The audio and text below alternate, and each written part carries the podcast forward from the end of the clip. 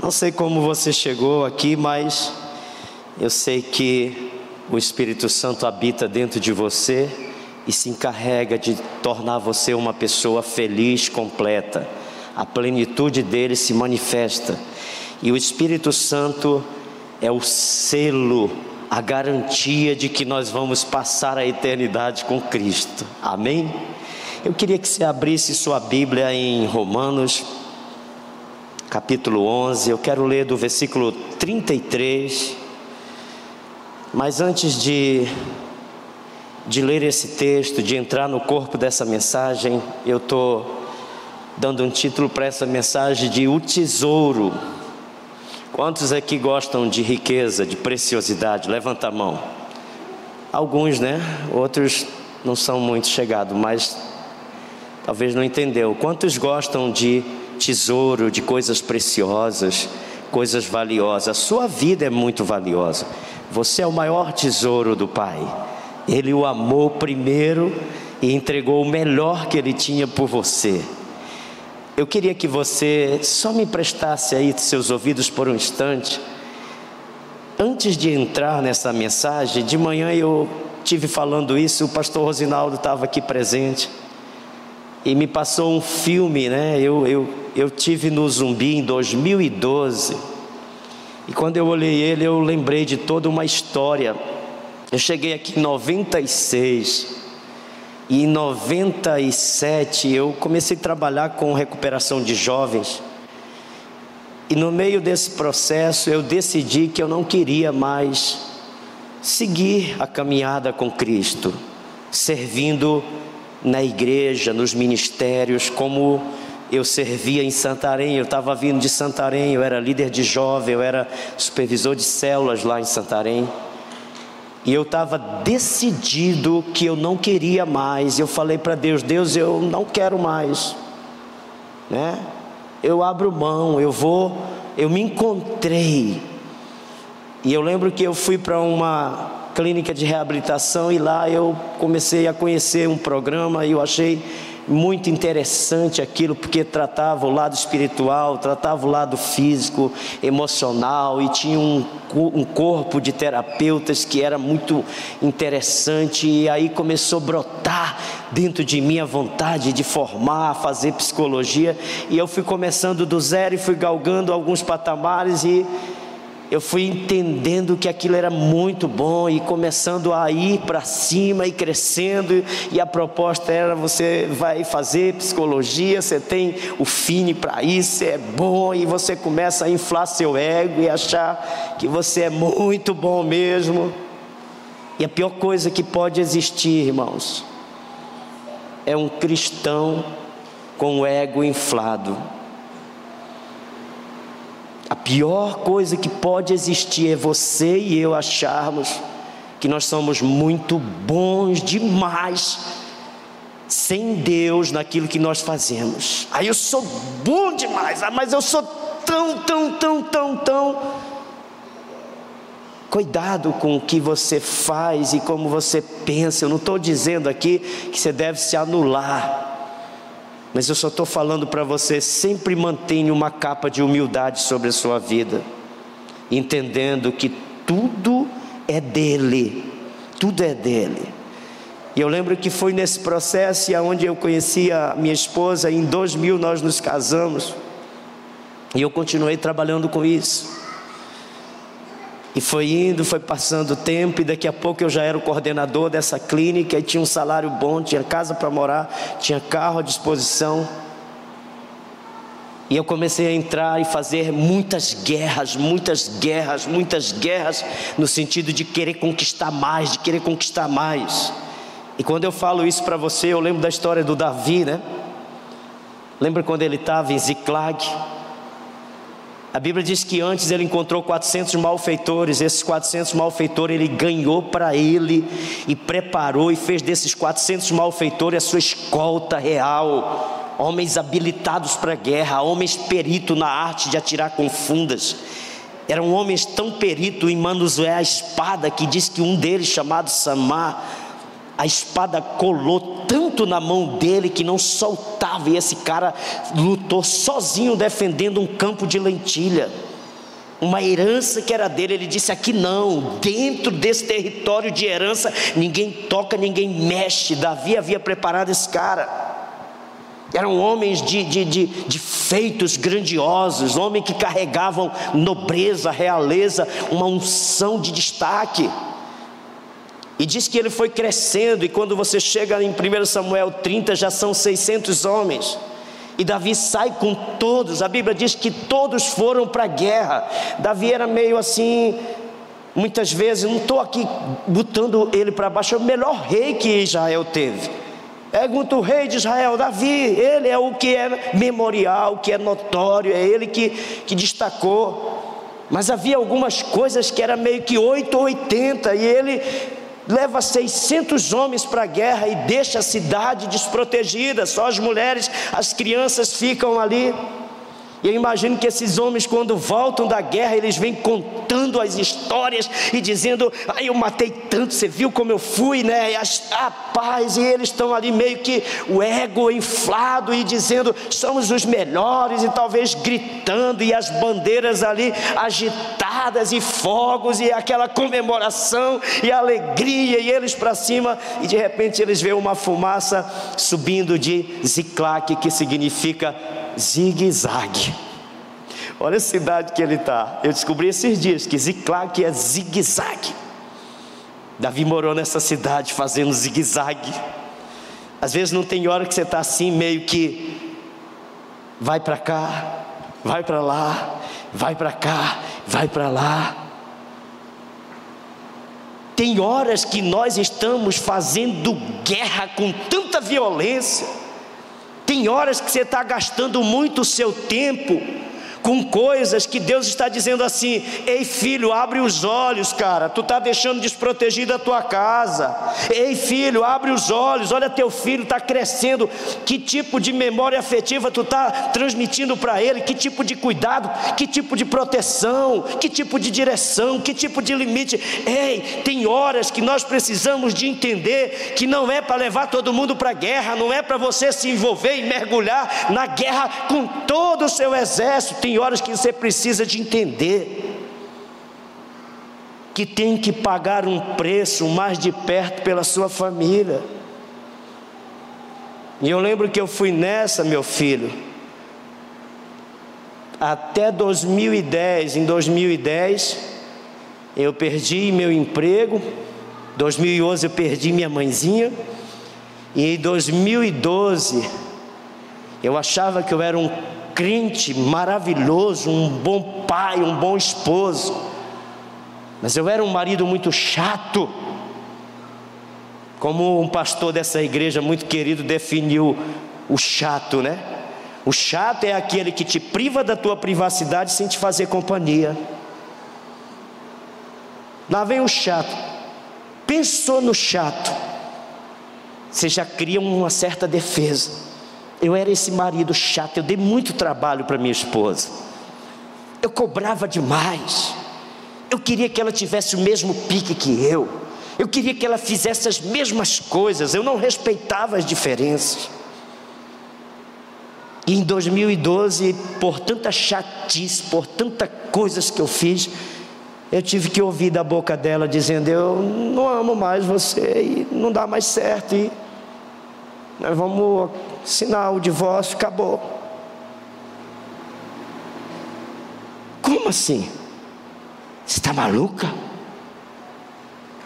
E aí sabe o que, é que o Espírito fala? É, eu te deixei você ir. Eu respeito o livre-arbítrio, você quis decidir. Mas a esperança. Eu comecei a voltar para Ziklag e começar a gastar tempo com a mulher gastar tempo com meu filho, ficar mais em casa, ir mais à mesa, não ser um chato, não ser um cobrador, um prestanista que está ali exigindo e, e, vendo detalhes e pisoteando, e, e, e em vez de estar tá mais perto, desfrutando, amando, reconhecendo, agradecido. Rapaz, tem horas que tem um jargão de religiosidade que deixa a gente chato, um, um evangeliquez que a gente aprendeu e aí a gente começa a impor isso para os outros e a gente se torna gente chato. Ainda bem que aqui na igreja da paz não existe, mas Isso é perigoso. Uma coisa que eu aprendi é: viva e deixe viver. Viva e deixe viver, não seja chato, não. Desfrute a vida, curta cada momento. Só para você ter uma ideia, eu era tão chato quando ela dizia assim: vamos no centro, lá no bate-palma. Aquilo eu não suportava. E às vezes eu ia, ia com a cara fechada, amarrado.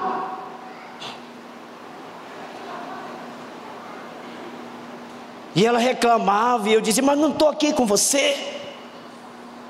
Ela dizia: Mas não quero que você esteja, eu quero que você deseje, que você goste de estar aqui. Diga: É impossível, esse povo bate muita palma, esse povo grita demais. Eu não suporto isso, a minha cabeça doía. Mas em 2012 eu, eu comecei a amar ir para o centro, para o bate-palma até hoje. Eu até ajudo. Ei, vamos entrando, vamos entrando, vamos entrando. Comecei a gastar mais tempo, comecei a ficar mais em casa. Descobri até que o nome do meu vizinho é Ricardo. É Ricardinho. Não é aumentativo. Sei por que você riu. Quanto tempo você está gastando na mesa, em casa? Quanto tempo você tem tido para acordar e olhar para ela e.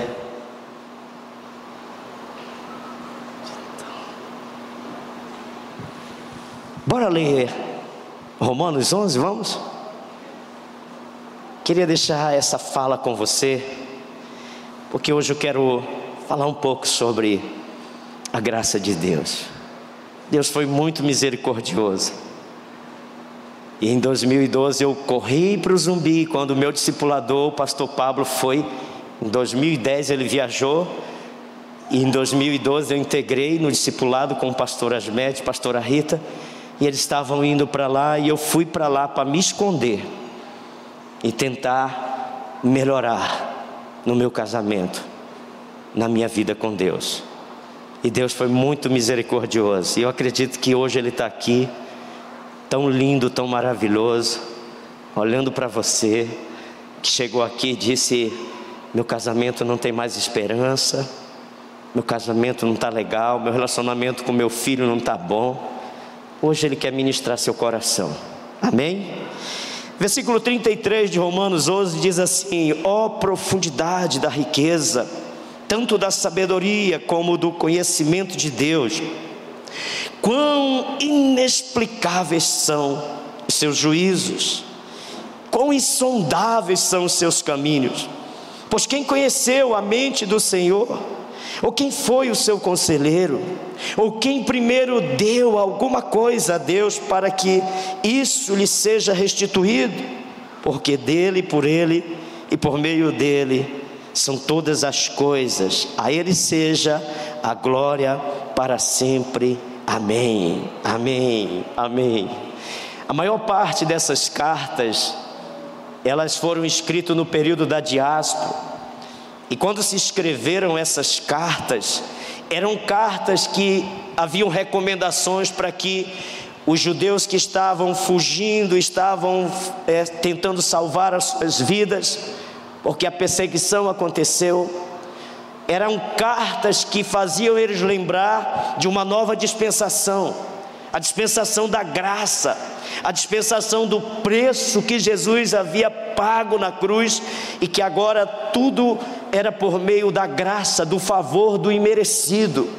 Era uma dispensação que estava dando direito para os gentios, e Paulo se intitula como o apóstolo dos gentios. E aqui nessa carta ele está dando no primeiro versículo uma definição tão forte, ele está dizendo: ó oh, profundidade. Ele está dizendo para os romanos: olha, há uma dimensão que não tem como você palmilhar toda essa dimensão. Um oceano que quanto mais você desce, mais beleza você vê e mais deslumbrado você fica, e você não consegue atingir o fundo desse oceano. Ah, oh profundidade! Só que quando ele escreve isso, há um antes dessa escritura que eu preciso falar um pouco para você, que foi que despertou ele para essa tal profundidade. Essa história é quando ele ainda era o Saulo, e a Bíblia diz que ele era um homem de convicção forte. Ele foi instruído aos pés de Gamaliel. Gamaliel era o melhor teólogo da época. E ele difundiu para esse homem ensinamentos tão profundos que pegou nas entranhas dele. E eu falo isso porque eu sei, querido, que muitas vezes eu, você, nós estamos tão abalizados, tão amalgamados, impregnados com convicções que parecem ser tão verdadeiras que a gente não muda, não quer mudar. A gente diz: não, eu aprendi assim, é desse jeito, é porque mamãe me ensinou assim, é porque papai me ensinou assim, é porque o meu discipulador dos anos 70 me ensinou assim, então eu não abro mão, é isso. Eu quero dizer para você, querido, sempre, sempre, sempre nós seres humanos estamos vivendo mudanças, mudanças, mudanças. A única verdade que é absoluta é a palavra. Paulo ele, ele ficava tão fortificado nisso, ao ponto de dar cabo de vida de pessoas, de se tornar um, um, assassino em defesa de uma crença, de um sistema de crença tão forte. E numa dessas, ele está ali, a Bíblia diz que ele está olhando o apedrejamento de um diácono. Há um grande avivamento em, em Atos capítulo 6. Esse avivamento começa por causa de uma, do crescimento da igreja. A igreja está crescendo, e aí há algumas discussões, alguns helenitas estão dizendo as nossas viúvas não estão sendo assistidas, e outro diz, é realmente aquela ali é mais beneficiada, e eles escolhem homens cheios do Espírito Santo para servir a mesa. Eles escolhem Filipe, eles separam Estevão, ele coloca alguns diáconos só para servir a mesa. Agora deixa eu falar aqui para você.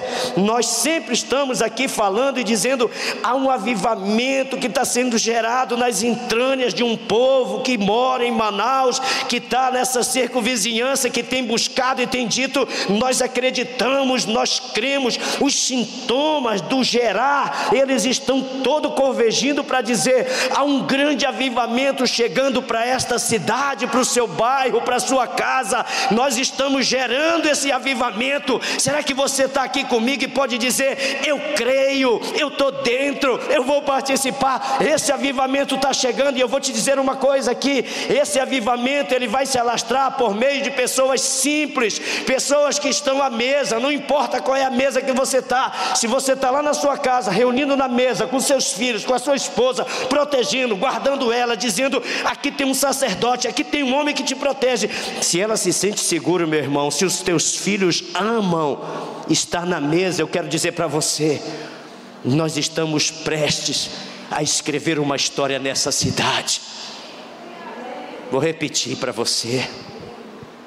Se os teus filhos, a tua esposa, os teus funcionários amam quando você abre a boca para ministrar a palavra na mesa, nós estamos prestes a ver o Deus Todo-Poderoso varrer esta cidade de uma forma tão poderosa que nós vamos começar a ter um santo problema. Eu quero dizer para você, você que vive dizendo, ai eu não posso, ai eu acho que eu nunca vou conseguir, porque eu sou tão sem jeito.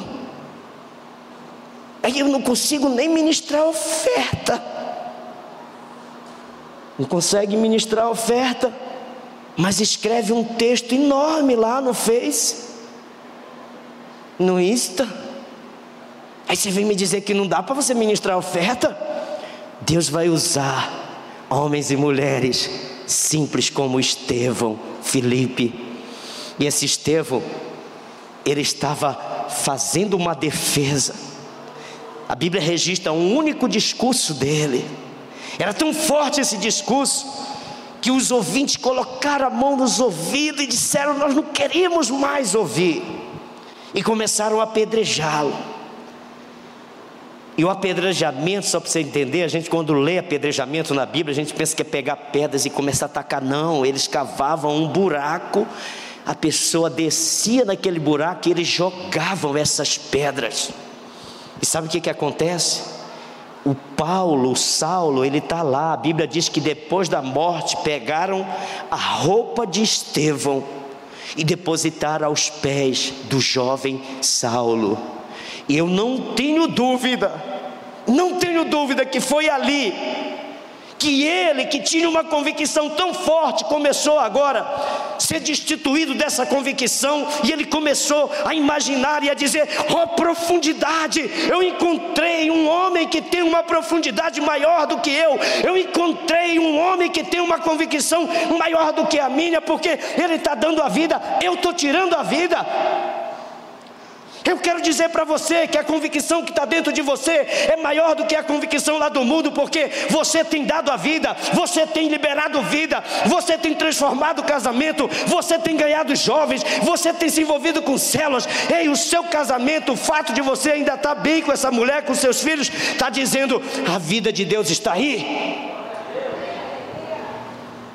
Eu creio que uma geração está se levantando por uma influência tão poderosa, por uma convicção que transmite vida, e quando alguém tem uma convicção maior do que essa convicção religiosa de um Paulo, sabe o que, que acontece? O mundo pode ser influenciado, porque aquele que tem uma convicção maior do que a de um religioso, maior do que a de um político, maior do que a de um médico, maior do que a de um psiquiatra, esse cristão, ele vai influenciar, porque ele está cheio de vida, ele está apaixonado, ele está mergulhado na graça de Deus e ele está dizendo: eu sou capaz de dar a minha vida pelo que eu creio. Eu sou capaz de dar a minha vida pelo que eu creio. Em 2012, quando eu estava nessa dificuldade, sabe que o Espírito Santo falou para mim? Você é religioso, você é doente emocionalmente, porque quando sua esposa diz que não vai para a igreja, você também não vai. Aí você se arruma e vai para outro canto. E ele me permitiu caminhar dois anos, só eu e meu curumizinho, lá para o zumbi. Porque ele precisava trabalhar comigo. Ele precisava mostrar que dentro de mim há um tesouro que eu, só eu, só eu, ah, só eu posso explorar com a graça e com a ajuda do Espírito Santo.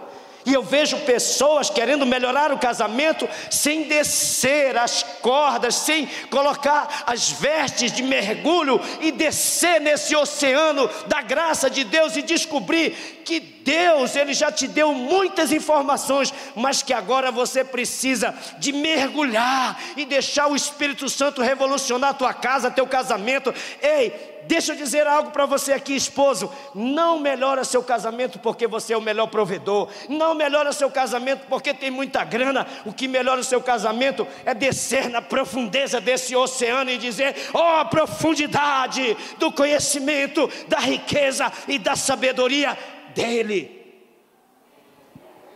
Não adianta, me perdoem as mulheres, você aprender dez pontos para como atrair o lindão, fazer a progressiva, a depressiva, a definitiva, tatuar a sobrancelha e ficar aquela coisa fixa, fazer a melhor plástica,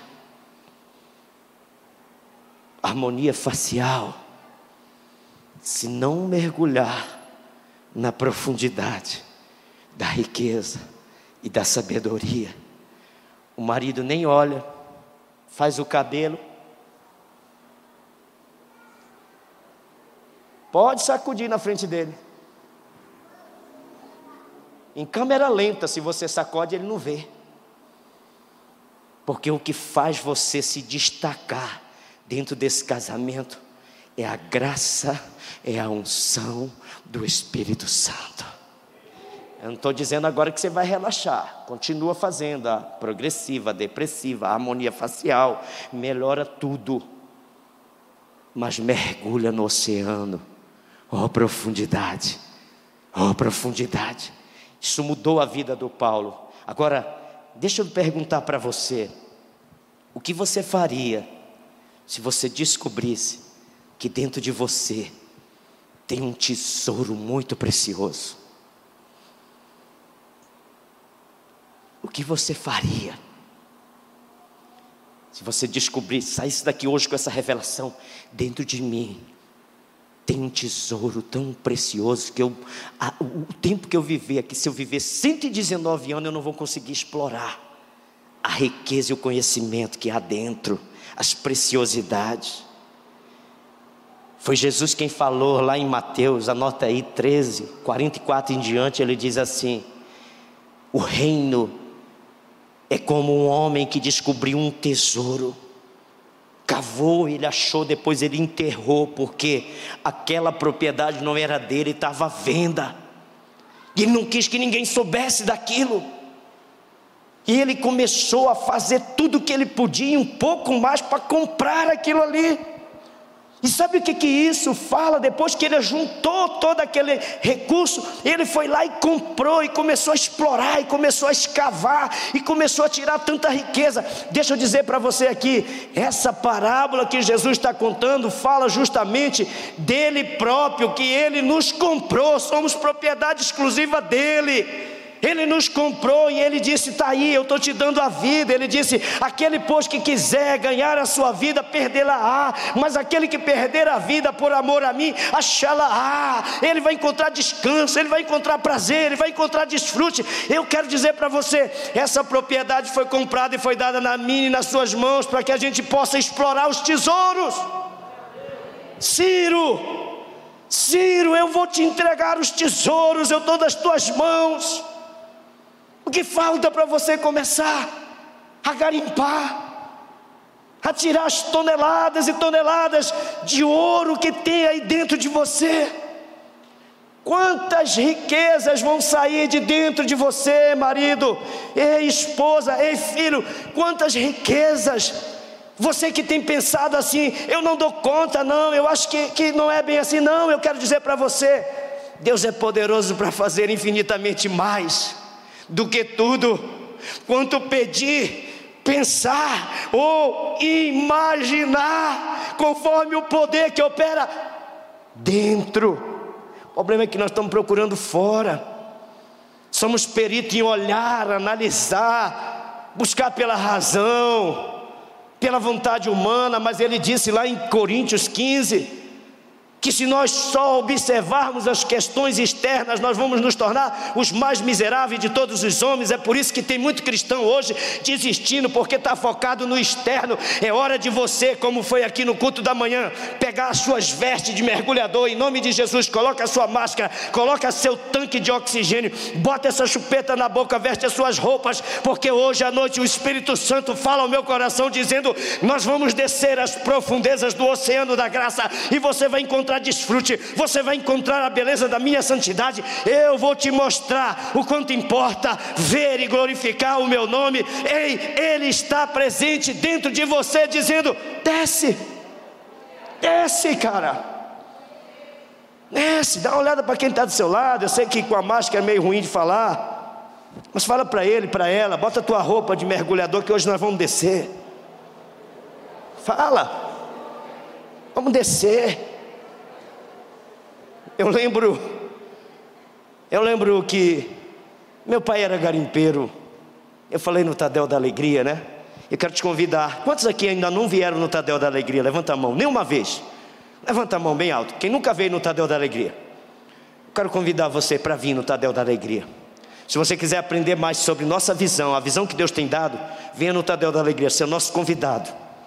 Chegando aqui, me procura, procura a pastora Ana, pastor Marcelo, nós vamos arrumar um lugar bom para você ficar. Eu estou com esse negócio de convidar agora os novos para vir para o Tadel. Porque o Tadel não pode ficar só os velhinhos, cabeça branca que nem eu estou. Senão daqui a pouco eu morro, vou embora para a glória e aí? Cadê os meus sucessores? Vamos trazer os novinhos, para os novinhos dar continuidade, amém? Meu pai era garimpeiro, eu falei isso no Tadel. E chegava com os vidros de ouro. Passava um ano, dois anos, chegava com os vidros de ouro. Nós meninos olhava os maços de dinheiro na placa. E ele fazia assim, ó. E aquele cheiro de dinheiro novo. E o menino tinha medo de pedir, pai, me dá um bocado aí para me gastar isso. Mas tinha vezes também que ele voltava, como diz o caboclo lá no Pará, até o tucupi de malária. E a gente pensava que ele ia morrer. Meu pai de criação, eu estou falando. Que meu pai biológico eu não conheço, você sabe disso, né? A única coisa que eu sei do meu pai biológico, o nome dele é Marcos. Se tiver algum Marcos aqui, que encontrou uma paraibana por rumo do Nordeste, deu uma carona para ela, me procura no final que eu vou ter o prazer de orar contigo. E meu pai adoecia, e sabe que às vezes ele dizia quando ele estava doente: Eu não volto mais para o garimpo, porque aquilo era tão ruim, aquilo era tão difícil para ele.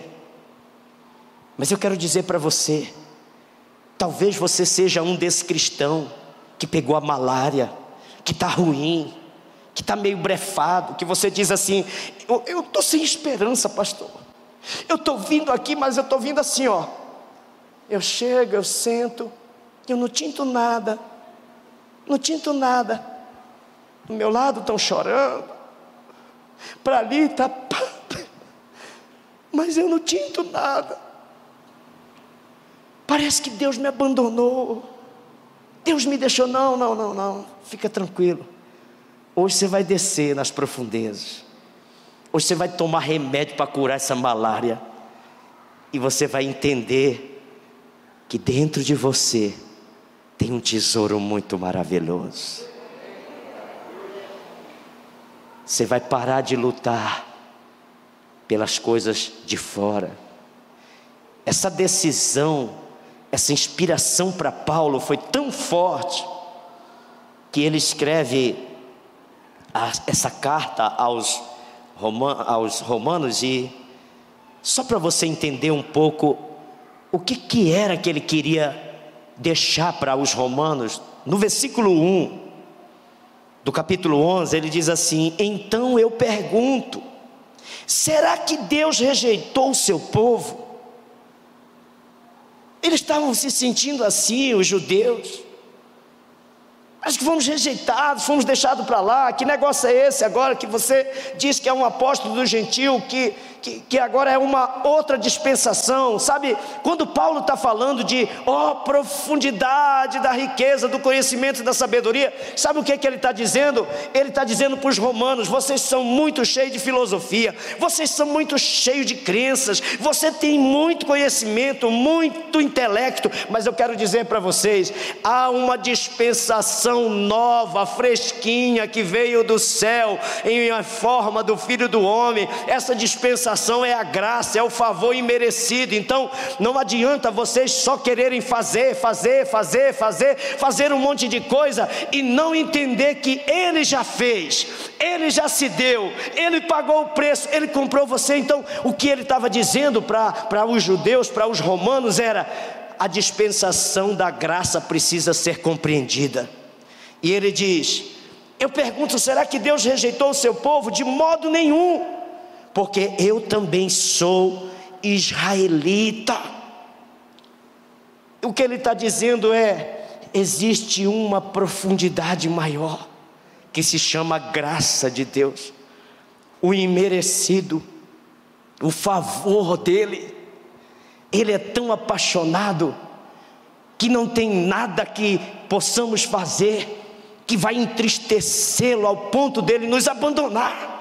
Talvez você chegou aqui com esse pensamento dizendo: Ele acha que me abandonou, eu acho que ele não olha mais para mim, eu estou sofrendo muito, eu estou passando muitas dores. Eu também pensava assim, só que eu quero dizer uma coisa para você: Deus não é um teólogo que cria uma situação e aí prepara toda uma prova para você ali fazer, não é como no colégio. Deus não é teólogo, Deus é pedagogo, Deus é pedagógico.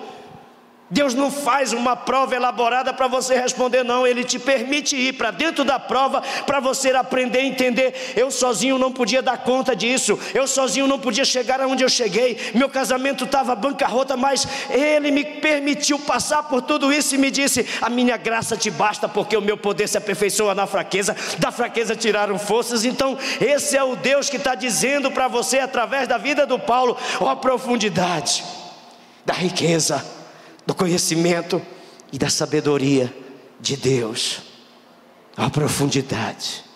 O Paulo entendeu tanto isso, que ele escreveu lá em Filipenses capítulo 3, do versículo 3 ao 11, coloca para nós aí, olha só. Filipenses capítulo 3, do versículo 3, olha só, porque nós é que somos a circuncisão, nós que adoramos a Deus no Espírito, Espírito está dentro, não está fora. Você não precisa de uma boa música para ser induzido a adorar, mas você precisa de um quebrantamento que é gerado no seu espírito humano pelo Espírito Santo, e Ele está dizendo: nós é que somos os adoradores verdadeiros, que adoramos a Deus em espírito e verdade, e nos gloriamos em Cristo Jesus, em vez de confiarmos na carne. Você chega aqui todo, todo malacafento. Ah,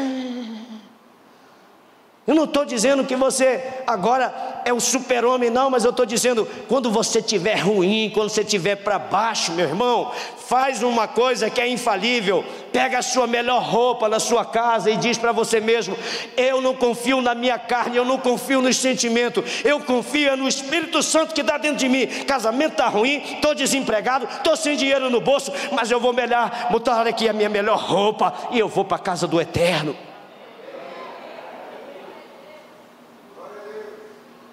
Um negócio de chegar.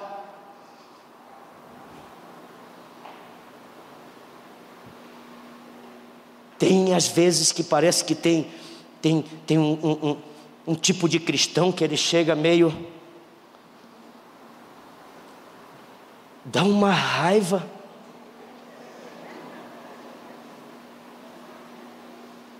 Não dá uma raiva, sabe por quê? Porque o cara tem um tesouro dentro dele é rico da graça, é próspero, tudo está dentro de você, meu irmão. No dia que eu entendi isso, eu nunca mais quis ser um crente cheio de autopiedade, de autocomiseração, um coitadinho. Não, meu irmão, em nome de Jesus, hoje desça para nós mergulharmos nesse oceano infinito que não acaba, que nós vamos passar a eternidade com Ele e ainda assim não vamos dar conta de explorar essa oh, profundidade da riqueza, do conhecimento da sabedoria de Deus. Ah, quanto mais você mergulha nele, mais você vai, ó, oh meu Deus. Tem dias que eu, eu, eu acompanho o pastor Marcelo só no, no, no status dele do WhatsApp. Ele está com várias fotos.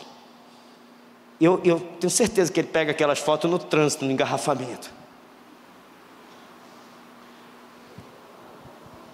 Sabe o que é isso aí? É um homem mergulhado dentro. Quanto tempo faz que tu nem olha mais para a lua com a tua esposa? A bichinha ainda até tenta, né? Olha a lua, amor. Que lua o quê, rapaz? Conversa é essa de lua? Oxi. Você vai sair daqui hoje, quando ela disser, olha a lua, você vai botar a mão assim, vai. Xaramacanta. Oh, narara. Faz um verso para ela. Sua, sua linda, essa lua tem o brilho dos seus olhos. Minha maravilhosa. Sou apaixonado por você.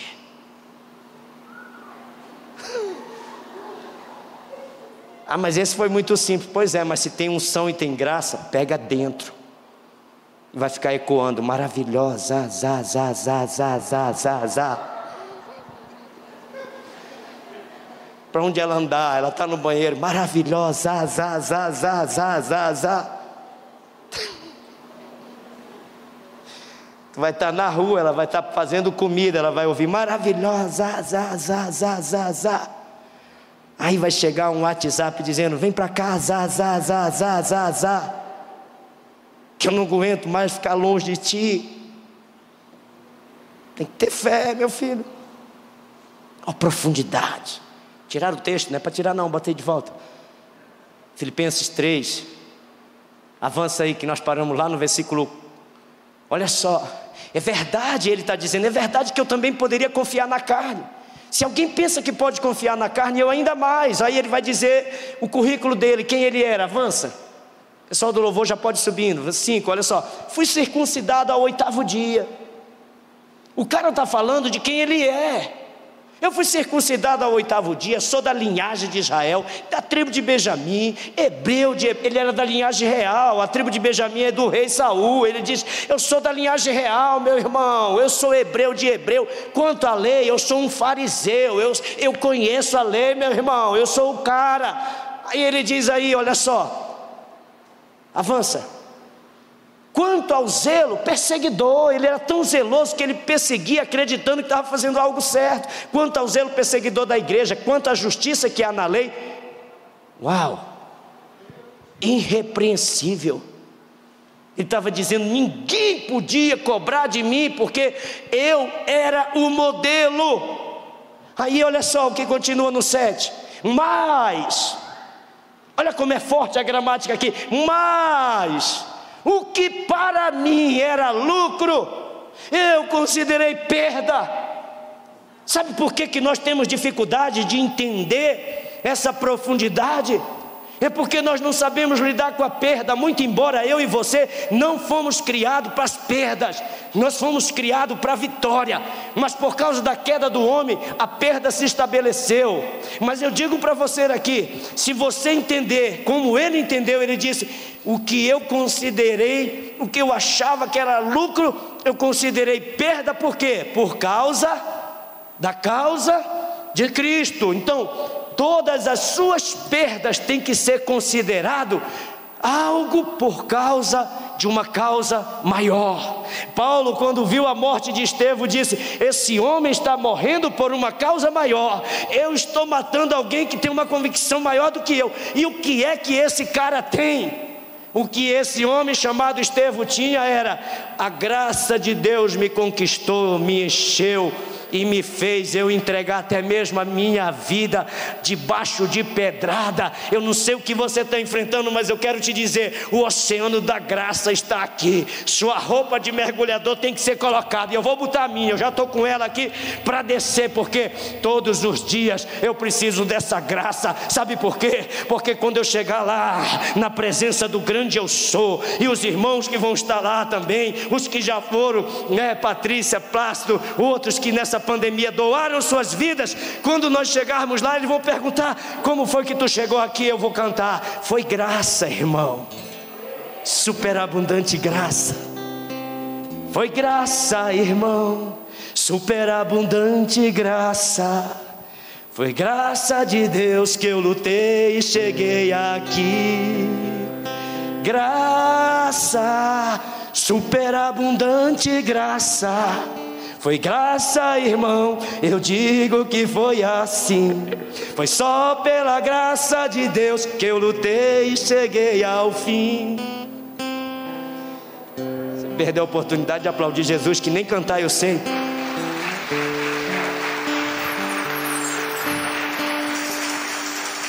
E olha, quando você mergulhar nesse oceano, o diabo nunca mais vai te acusar. Quando ele acusar, você diz: onde abundou o pecado, super abundou a graça. E Paulo fecha com esse texto do versículo 8, olha só. Que coisa linda. Coloca o 8, Justino. Me ajuda, Justino. Vai ter um negócio que a gente vai apertar aqui um dia e vai passar. Na verdade, considero tudo como perda por causa da sublimidade do conhecimento de Cristo Jesus, meu Senhor. Versículo 9 por causa dele perdi todas as coisas e as considero como lixo para ganhar a Cristo.